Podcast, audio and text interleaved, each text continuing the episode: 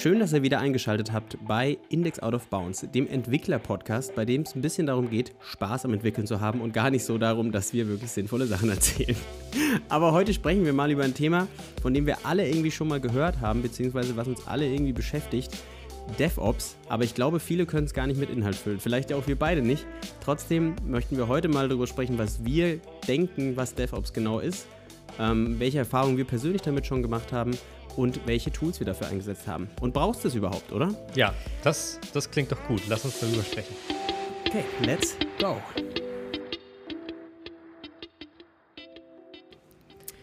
Schön. Also, Das- am, schön, das was? Schön, dass du wieder da bist. Ich war, ich war kurz weg. Ich bin, ich bin auf jeden Fall wieder da.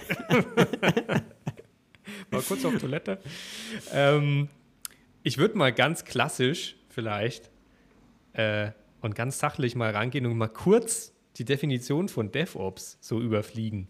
ja, mach das. Lies es mal vor. Welche Quelle benutzt du? Das ist Äh, wichtig. Wikipedia. Ja, sehr gut. Classic.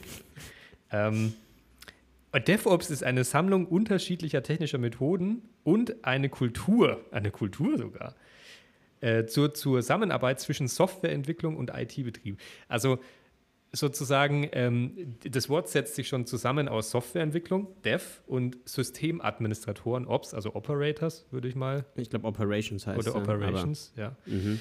Ähm, und DevOps äh, umfasst sozusagen die, äh, also, ja, Moment, hier steht, soll durch gemeinsame Prozesse und Softwarewerkzeuge eine effektivere und effizientere Zusammenarbeit dieser beiden Bereiche, aber auch Qualitätssicherung und der Nutzerschaft ermöglichen. Okay. Genau. Lesen wir einfach den ganzen Wikipedia-Artikel Ich vor. lese jetzt alles jetzt, einfach vor. Jetzt switche ich mal kurz nach so. Und hier steht noch unter Entwicklung. Nee, aber was, was ich zum Beispiel interessant fand, bevor ich das jetzt durchgelesen habe, für mich war DevOps immer einfach nur CI und CD, also Continuous Integration, Continuous Deployment und halt Mhm. sich mit diesen ganzen Repository-Zeug wie Git, Azure, ähm, AWS und Co. rumschlagen, dass du einfach Mhm. weißt, wie du das Ding einrichtest, wie du es konfigurierst. Aber anscheinend ist da ja sogar die äh, Qualitätssicherung mit drin. Mhm. Ich meine, da könnte man mal drüber sprechen, ob Qualitätssicherung nicht einfach ein Teil von äh, Continuous Integration ist. Ja, Aber stimmt äh, auch. bevor wir da, Continuous Integration ist meiner Meinung nach ein Teil von DevOps. Ja. Aber bevor wir da jetzt einsteigen, vielleicht mal meine persönliche Erfahrung oder wie ich bin ich in Berührung mit DevOps gekommen.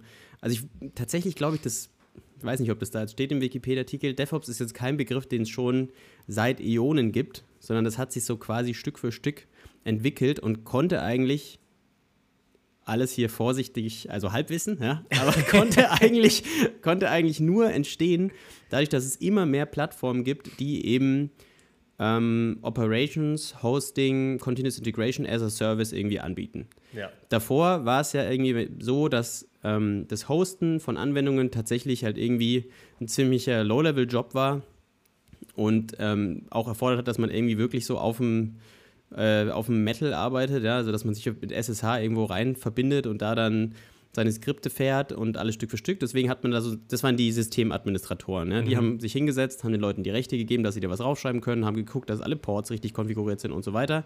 Und aber eigentlich Maschine für Maschine. So, und Stück für Stück hat sich das weiterentwickelt, dass man das eben über Oberflächen bzw. Skripte machen konnte, bis hin, dass es jetzt Services dafür gibt, die Mhm. eben es ermöglichen, dass man solche Systeme sehr breitflächig ähm, und sehr schnell konfigurieren kann.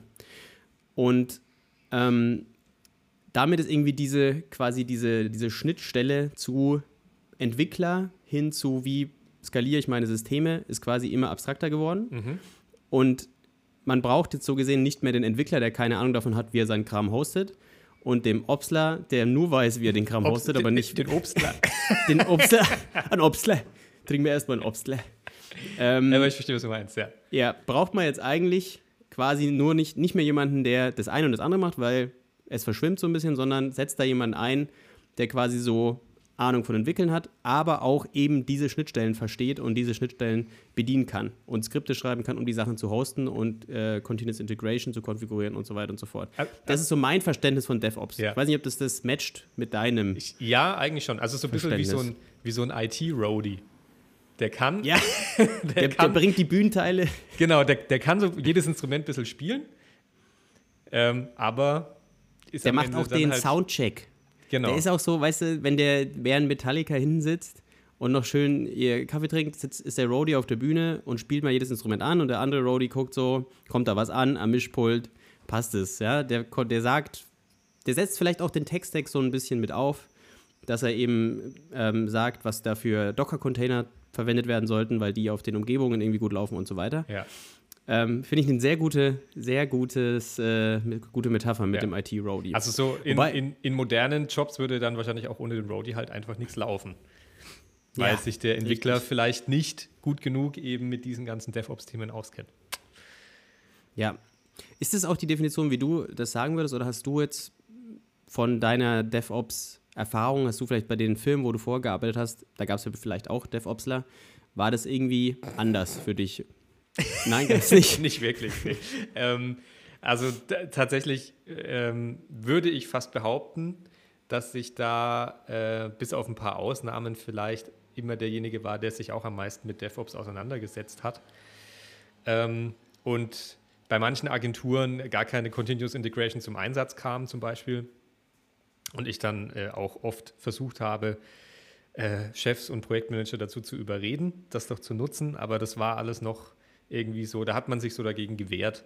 Und äh, man hatte so ein bisschen, ist ja auch eine Einstellung dazu, je mehr Automation, desto anfälliger auch für Probleme, wenn mal die Automation eben nicht so funktioniert. Und was man auch tatsächlich sagen muss zu, also ist auch meine Erfahrung mit Continuous Integration zum Beispiel, ähm, es ist schon ein krasser Konfigurations-Overhead. Vor allem, wenn du dich mal äh, mit neuen Plattformen auseinandersetzt. Also beispielsweise, wenn du von keine Ahnung, Bitbucket kommst und zu GitLab wechseln willst oder andersrum. Allein, dass du so ein System wechselst, kann dich da auch so ein bisschen reinlocken. Mhm. Ähm, und dann musst du deine ganzen Pipelines neu schreiben und das ist schon alles ein bisschen aufwendig. Also ja. das auf jeden Fall mit einer eigenen Position zu betiteln und einer eigenen Person oder einer eigenen Position da die Verantwortung für zu, äh, zu geben, macht auf jeden Fall Sinn bei der heutigen ja. ähm, ja, also so wie halt. IT-Landschaft, meinst du? IT-Landschaft, perfekt. Ja. ja. Wobei, wobei ich sagen muss, also dieses, also ich sehe das genauso wie du, Continuous Integration ist eigentlich so ein bisschen so ein Vendor-Login, weil jeder hat so seine eigene Sprache. Mhm. GitLab hat sein eigenes GitLab CI-Ding. Äh, GitHub hat jetzt seine GitHub Actions und dann gab es ja, wie hieß das nochmal? Travis, gibt es glaube ich immer noch. Mhm. Hat aber auch, das war einer der ersten, ja, die hat auch immer noch seinen eigenen, seine eigene Sprache, wenn man so will, seine eigenen Lanes, die man verwenden möchte. Wobei ich tatsächlich sagen würde, dieses Continuous Integration ist gerade noch so der Schnittpunkt, den der Entwickler eigentlich noch macht. Also mhm. der schreibt schon noch eigentlich seine, seine CI-Files und ich sehe die Aufgabe des DevOpslers eigentlich eher in dem zur Verfügung stellen dieser Umgebung. Mhm. Also quasi dieses, wie es auch in der Definition beschrieben war, die Schnittstelle zwischen Entwicklung und Hardware, wenn man so möchte. Ja? Mhm. Der skaliert die ganzen Docker-Container, der orchestriert das, dass wenn ich pushe, dass da ein Container hochgefahren wird, der dann so konfiguriert wird, wie ich das gerne haben möchte. Mhm. Der stellt mir quasi die Schnittstelle zur Verfügung, dass ich sagen kann, wie möchte ich meinen Container haben, ähm, damit meine Software da auch tatsächlich drauf läuft. Mhm. Ich glaube, in der Hinsicht ist es schon noch manchmal ein bisschen ein undankbarer Job, weil, weil man im, im, Endeffekt so ein bisschen wie auch bei den Roadies, wenn die ihren Job richtig machen, dann kriegst du nichts von denen mit. Ja. So, und ja, wenn sie stimmt. den aber verkacken, dann merkst du nur, dass alle Pipelines failen. Ja. Und dann ist es halt auch immer, das ist auch so ein Job, der immer also bei uns ist es auch so, wir haben, wenn man so möchte, zwei DevOpsler in der Firma, ähm, die schon auch immer gut ausgelastet sind irgendwie, weil, also ich würde auch sagen, von der Skalierung her braucht man weniger DevOpsler, als man Entwickler braucht. Ja. So, zumindest, ja. ja. weil es gibt ja eine Menge Tools, die einem das so ein bisschen abnehmen, mhm. wie man die ganzen Geschichten irgendwie skaliert. Ähm, und die haben schon immer gut zu tun und für die ist es halt echt auch immer so, wenn was brennt, dann können die sich nicht mal eine halbe Stunde Zeit nehmen oder eine Stunde Zeit nehmen und was anderes fertig machen, mhm. sondern weil alle warten da halt drauf. Ja. Ja? Continuous Integration funktioniert dann nicht und so weiter und so fort. Ähm, ja, aber das ist halt so ein bisschen äh, der Fluch und Segen zugleich. Ähm, man ist vielleicht, manchmal ist es vielleicht auch ganz schön, so ein bisschen unter dem Radar zu laufen. Ich finde, man müsste vielleicht auch mal allgemein darüber sprechen, warum überhaupt sowas wie CI und ähm, CD relevant ist, beziehungsweise was das das ist, vielleicht können wir das nochmal kurz anschneiden, bevor wir dann in eine kurze Pause gehen. Ähm, Thomas, hast du hast auch schon mit CI gearbeitet, oder? Ja, schon. Also okay. ähm, das ist eine absolut berechtigte Frage, würde ich mal sagen. Und zwar nämlich zum Beispiel Projektgröße spielt da, denke ich, auch eine Rolle. Also macht es Sinn, zum Beispiel eine CI einzurichten bei einer kleinen Website, wo du wahrscheinlich alle drei, vier Monate mal was dran änderst, im Vergleich zu einem, ähm, einer App mit 100 plus Usern, keine Ahnung, die äh, Staging und Pro Production-Umgebung hat, ähm, wo tatsächlich sowas dann sinnvoller ist. Aber das würde ich, glaube ich, einfach nach einer kurzen Pause besprechen. Was meinst du? Ja, lass uns das machen. Ihr habt Feedback oder Themenvorschläge für unseren Podcast? Dann schickt uns die doch gerne auf Twitter. Thomas sein Handle ist dort at Thomas Dierol, meins ist at Norby Braun. Ihr helft uns auch extrem weiter, wenn ihr eine Bewertung bei Apple Podcasts oder Spotify hinterlasst. Jetzt geht's weiter mit Index Out of Bounds. Okay, eine kurze Pause und ähm, ich glaube, in der haben wir auch gemerkt, dass ich deine Frage ein bisschen missverstanden habe. Du hast mich, glaube ich, gefragt, was CI und CD eigentlich ist und nicht, ob ich das schon verwendet habe und wie. Ähm, also lass uns das vielleicht einfach auch kurz klären. Ich habe ja vorhin schon gesagt, CI-CD, Continuous Integration, Continuous Deployment, mhm. ähm, ist, ja, ich würde mal, ich würde es so beschreiben, die Automatisierung von Deployments, also von Auslieferungen des Codes, dass ja, keine Ahnung, in der Vergangenheit des Internets oder der Entwicklung hat man seine Dateien ja irgendwie genommen und als ZIP irgendwo mit einem FTP-Server irgendwo hochgeschoben, dort dann entpackt ähm, und dann irgendwie den Hosting-Service gesagt, okay, hier liegt meine Website, bitte lass diese Domain da drauf zeigen. Und heute läuft es eigentlich eben so, dass du dein Repository mit so einem Tool verknüpfst und dieses Tool checkt, okay, da kam was Neues rein das kann dann auch auf verschiedenen Branches sein. Und je nachdem, auf welchem Branch das landet, kann die Automatis Automatisierung auch eine andere sein. Aber letztendlich geht es dann darum, dass der Code, der eben neu ins Repository gepusht wurde, ähm, dass da Steps durchlaufen. Das können Tests sein, das können Builds sein, das kann sonst was sein. Ähm, auch und Notifications ist auch so ein Klassiker. Oder Sag das. irgendwo Bescheid, dass ein ja. neuer Bild stattgefunden hat. Genau. Und am Ende das ultimative Ziel ist dann, glaube ich, dass ein Bild irgendwo hingeschoben wird auf einen Staging- oder Production-Server oder sonst wo und dann eben Usern zur Verfügung steht. Und das alles, ohne dass du einen einzigen manuellen Klick machen musstest, mhm. sondern das System kümmert sich sozusagen einfach selbst drum. Genau. Also wir haben im Studium haben wir auch darüber gesprochen, über CI und CD. Ich glaube, das kann auch Continuous Delivery heißen, mhm. nicht nur Continuous ah, ja. Deployment. Ja, stimmt. Mhm. Ähm, ich bin mir, es kann auch sein, dass Deployment auch genauso richtig ist, aber ist ja auch egal, weil ich denke, gemeint ist das Gleiche. Ähm, und dass man quasi, früher war es so, man hat irgendwie ein Release im Monat oder vielleicht sogar ein Release im halben Jahr gemacht und jetzt gibt es halt Filme wie Netflix, die ähm, machen 100 Releases am Tag gefühlt. Weil dadurch, dass auch dieser Overhead von, ich entwickle was, ich baue es bei mir lokal, ich schiebe es von Hand irgendwo hin, weg ist, kannst du natürlich auch mal viel, viel kleinere Features irgendwie mhm. wohin schieben. Und was aber für mich der wichtigere Aspekt ist, ist, dass man eine konfigurierte Bildmaschine hat, die, den, die sich um das Bauen des Projektes kümmert und es ist nicht mehr der Rechner von einer Person. Denn das ja. ist ja, auch nochmal so ein bisschen der Struggle, den man hat. dass ähm, ja, lokal funktioniert es ja bei mir so ungefähr. Ja? Und dann fällt ja. aber diese Person weg und dann funktioniert es nicht mehr und so weiter und so fort. Und ähm, das ist so der große Punkt, warum CI irgendwie nice ist. Und ich habe ja auch ein privates Projekt, wo ich lange keine CI hatte, weil ich finde, das hast du ja vorhin angeschnitten, mhm. vor der Pause, ähm, dass man sich da so die Frage stellt, wenn ich gerade irgendwie so was Kleines für mich mache, brauche ich da unbedingt eine CI? Ich denke auch, dass es richtig ist, sich diese Frage zu stellen. Denn es ist halt einfach ein Overhead und CI kann auch brechen, wenn ich irgendwie mal was gemacht habe. Mhm. Ähm, aber ja, gerade bei diesem Projekt, da war ich dann so an dem Punkt, wo ich gemerkt habe, es ist cool, wenn auch andere Leute, weil ich es auch nicht alleine mache, in der Lage sind, mal so ein Bild zu triggern, dass ich mal Sachen neu bauen kann oder dass ich eben auch die Sicherheit habe, wenn ich pushe und ver etwas vergesse, bei mir lokal die Tests auszuführen und so weiter, dass es irgendwo eine Instanz gibt, die das dann macht und mich darüber informiert, dass es schiefgegangen ist, weil ja. ich habe dann Fehler gemacht. Das ist halt auch so ein bisschen, das ist halt ein automatisiertes Tool, was dir dabei hilft, auch dass deine Codequalität irgendwie hoch bleibt. Ja. Und die, die Du hast Tools, so schön gesagt, Codequalität. dass du ordentlichen Stuhlgang hast. So. Und ähm, quasi diese Plattform, auf dem diese CI läuft, ist auch zum Beispiel, würde ich sagen, Teil von DevOps, die in irgendeiner Form zur Absolut. Verfügung zu stellen. Ja. Ja. Und ähm, aber das Schreiben der CI-Skripte, da sehe ich uns Entwickler schon in der Pflicht. Und dadurch finde ich zum Beispiel auch, dass irgendwie so die, der Aufgabenbereich von Entwickler und DevOpsler schon auch so ein bisschen verschwimmt. Ja, absolut. Ja, also es auch. ist, ich denke, es gibt schon auch Entwickler, die durchaus mal irgendwie DevOps, sich wie DevOpsler be benehmen. Ähm, und es gibt vielleicht auch DevOpsler, die durchaus mal auch an der Entwicklung irgendwie mithelfen. Das ist ja auch, der Name sagt es ja eigentlich schon. Man kann das, finde ich, nicht so klar sagen, also zumindest in kleinen Firmen, ich denke, in großen Firmen wird das immer sehr eindeutig getrennt werden. Mhm. Ähm, man kann es nicht so klar sagen, ja, ich bin DevOpsler und deswegen mache ich nur Operations-Kram Mhm. oder schreibe dann nur meine Skripte, um irgendwie Sachen zu skalieren und so weiter und so fort. Mhm. Ähm, wobei da jetzt ja die Frage aufkommt, ähm, wir haben in der Pause kurz drüber gesprochen, ähm, neben den Sachen, die wir da jetzt irgendwie schon so erwähnt haben, dass man vielleicht CI-Skripte schreibt, hast du sonst noch andere Berührpunkte mit DevOps gehabt bis Ja, jetzt? Tatsächlich nicht. Also DevOps hat sich bei mir eigentlich immer auf Deployment beschränkt Mhm. ähm, oder eben automatisiertes Testing.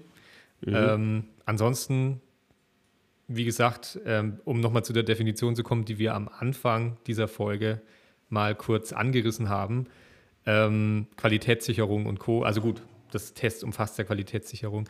Aber andere Tools als CI und CD habe ich im Bereich DevOps tatsächlich nicht bedient. Hast du da mehr Erfahrungen gemacht? Ja, also wir haben bei uns im iOS-Team, bei der Firma, wo ich arbeite, ist es zum Beispiel so, dass wir unsere CI-Runner selber konfiguriert haben. Mhm. Also die stehen selber im Netzwerk, die haben wir selbst bei GitLab angemeldet. Ähm, da konfigurieren wir eigentlich alles, wo ich sagen würde, das ist ja eigentlich Teil vom DevOps-Team, Ja. ja, sich um, um sowas zu kümmern, das machen wir selbst. Oder auch so simple Sachen, also unser DevOps-Team zum Beispiel stellt ähm, eine, jetzt muss ich kurz überlegen, wie das nochmal heißt. Es gibt ja so äh, Container-Orchestrierungstools. Ja, das ist Ja. ein klassisches Tool, das DevOpsler benutzen. Kubernetes Ähm, meinst du zum Beispiel? Kubernetes Oder zum Docker Beispiel. Swarm. Ähm, oder Open irgendwas, aber das fällt mir gerade nicht ein. Ähm, hast du mit sowas schon mal, äh, schon mal gearbeitet? Nee, das war auch zum Beispiel einfach noch nie nötig. Ähm, weil das ist ja tatsächlich erst ab einer gewissen Projektgröße wirklich sinnvoll. Und das war bisher einfach nicht notwendig. Trotzdem achte ich persönlich da eigentlich auch immer, dass die Möglichkeit besteht. Aber ähm, ich habe das noch nie in meine CI-Skripte mit integriert. Sowas. Du schon? Also Open- OpenShift hieß das Tool, was wir benutzen zum Beispiel. Das ist Mhm. eigentlich wie Kubernetes. Im Endeffekt kann man da einfach in der Oberfläche sich zusammenklicken, ich möchte diese Art von Container hochfahren, basiert alles auf Docker. Docker hat ja die Landschaft irgendwie verändert. Ja? Mhm. Also ich denke, DevOps ohne Docker geht eigentlich nicht mehr. Das stimmt. Ähm, genau. Und da habe ich auch Zugriff drauf und manchmal kann ich, wenn so ein Container runterfällt, den antreten. das ist, einfach wieder den Play-Button drücken. ja, Ja. das ist so, ähm, Ja. so, das sind meine Berührungspunkte mit DevOps so ja, also meine, Git, meine GitLab-Instanz für unser Studio habe ich tatsächlich auch aufgesetzt, inklusive Runner. Ähm, das war dank Docker, da hast du mir damals auch geholfen, falls du dich erinnerst. Na, ähm, Dank Docker ähm, sehr viel einfacher als noch vor Docker, weil man natürlich auch die komplette GitLab-Instanz inklusive des Standalone Runners einfach als einen Docker-Container hochfahren kann. hm. Und dann, also es ist total irre, wenn man sich das mal vorstellt, GitLab, ähm, der GitLab Runner, der erzeugt dann ja wiederum Docker-Container und dann hast du dieses Docker in Docker. Da gibt es sogar ein extra Image dafür, DND. Mhm. Ähm, und dann kannst du Docker in deinen CI-Skripten ausführen und dort dann mit irgendwelchen Images arbeiten. Also es ist, es ist echt krass. Virtualisierung in der Virtualisierung, in der Virtualisierung sozusagen. Ähm, aber funktioniert alles. Ja, Meistens. ich, ich denke, wenn man irgendwie allein entwickelt, dann äh, oder ein kleines Team hat, man kommt immer mit einer gewissen Art von Operations in Kontakt. Und wenn es nur ist, ich muss irgendwo so einen Runner aufsetzen, ich muss irgendwo einen Docker-Container aufsetzen, ähm, ich muss irgendwo ein Routing. Also ich, manchmal ist es ja dann so, also so Load Balancer, ich weiß nicht, Ja. ob du damit schon mal zu tun Mhm. hattest. Ähm, das ist ja auch so ein klassisches Thema, dass man das irgendwie braucht. Da gibt es ja diese relativ belä be belebten, relativ beliebten Traffic, heißt der, Ja. glaube ich, so in Go Ja. geschrieben.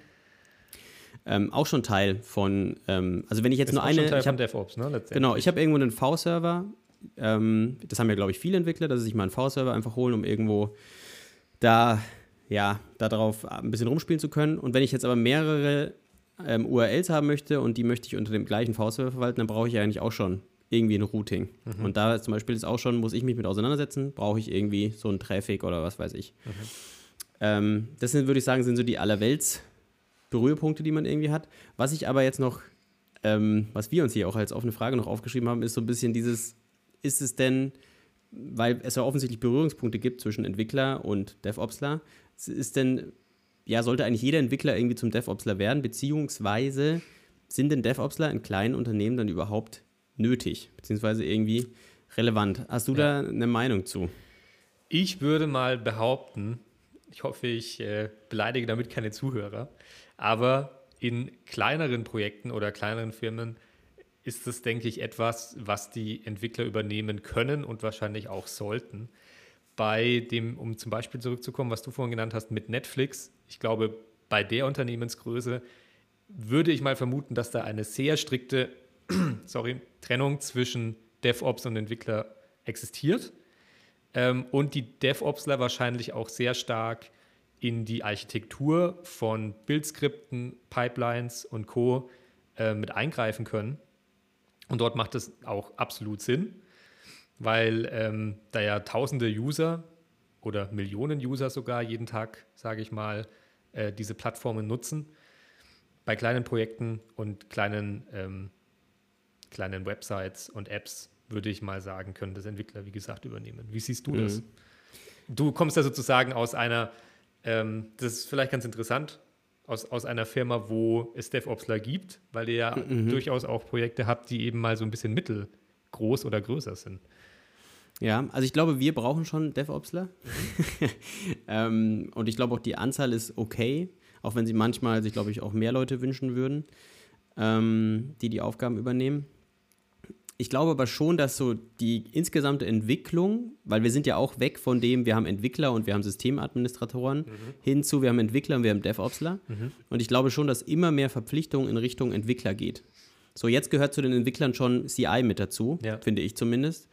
Und ich glaube, dass es in der Zukunft noch mehr so wird, dass du als Entwickler dich, dadurch, dass halt die administrative Arbeit immer abstrakter wird, ähm, glaube ich, dass du als Entwickler immer mehr von diesen Sachen auch selber übernehmen musst. Aha. Aber es wird dann auch die, es wird auch die Schnittstellen dazu geben, die, dass die halt ermöglichen, dass du dich damit auseinandersetzen ja. kannst. Also wir haben auch Entwickler, die sich auch schon große Teile um DevOps kümmern. Und unser äh, Haupt-DevOpsler, wenn man so möchte, ja, ähm, wobei beide genauso wichtig sind. Ja. Ich will hier niemanden auf den Schlips treten. Ähm, der ähm, der sagt auch immer, am liebsten wäre ihm das, wenn die Entwickler alle selber wüssten, wie sie die Container hochfahren und wie sie die konfigurieren müssen und Aber so weiter. Aber was würde er dann machen? Nee, er muss ja trotzdem immer noch die OpenShift, äh, die OpenShift-Umgebung irgendwie am Laufen halten mhm, und das verstehe. irgendwie alles da zur Verfügung stellen. Aber dass halt quasi der, die Wand, wo diese Übergabe, Aufgabenübergabe stattfindet, immer weiter weggeschoben wird, wenn man so will. Ja, also, Aha. dass man halt theoretisch vielleicht auch nur noch einen Systemadministrator braucht, der sich um diese ganze Ops-Geschichte kümmert und eigentlich die Entwickler sich DevOpsler nennen, aber auch wirklich beides machen. Entwickeln und Operations machen. Ich glaube und halt, ich, ja, sorry, du warst nicht Ich wollte noch sagen, ein weiterer interessanter Player bei diesem ganzen Ding sind halt so Services, die dir ein Backend anbieten, wie Firebase oder halt auch iCloud oder Parsable heißt, glaube ich, das, was von Facebook eingestellt worden ja. ist vor kurzem, weil da ist halt nochmal komplett anders. Da musst du dich ja gar nicht mehr darum kümmern und da kannst du als Entwickler ja im Endeffekt frei skalieren. Das ist eigentlich, glaube ich, so das, wo man hinläuft. Ja. Das Serverless zum Beispiel. Halt ja. Dass du, das ist, das ist eben auch mal ein Thema, was wir mal in der eigenen Folge, glaube ich, sogar ansprechen sollten. Ähm, weil es einfach ein kompletter Paradigmenwechsel an der Stelle ist. Weil du kommst halt einmal von diesem, ähm, von dieser Architektur, dass du irgendwo eine Maschine stehen hast, die du entsprechend konfigurieren musst und du versuchst diesen Konfigurations-Overhead mit einem Tool zu lösen oder mehreren Tools, die dir das über Automatisierung abnehmen. Aber letztendlich ist der Prozess noch derselbe. Nur du hast einen Teil der Maschine gegeben. Und diese ganzen Serverless-Sachen, die sind halt so interessant, weil, weil dieser ganze, ja, wie sagt man, dieser Konfigurationsschritt einfach wegfällt und du dich einfach direkt an diese Architektur der, äh, der Plattform oder der Server hängst. Mhm. Das ist halt schon interessant. Also ich glaube schon, dass Auf man aktuell DevOpsler braucht, dass sie eine wichtige Rolle sind und dass die auch einen verdammt harten Job machen. Weil die eben auch nicht die Wertschätzung bekommen, die sie vielleicht verdienen für die Arbeit, die sie machen.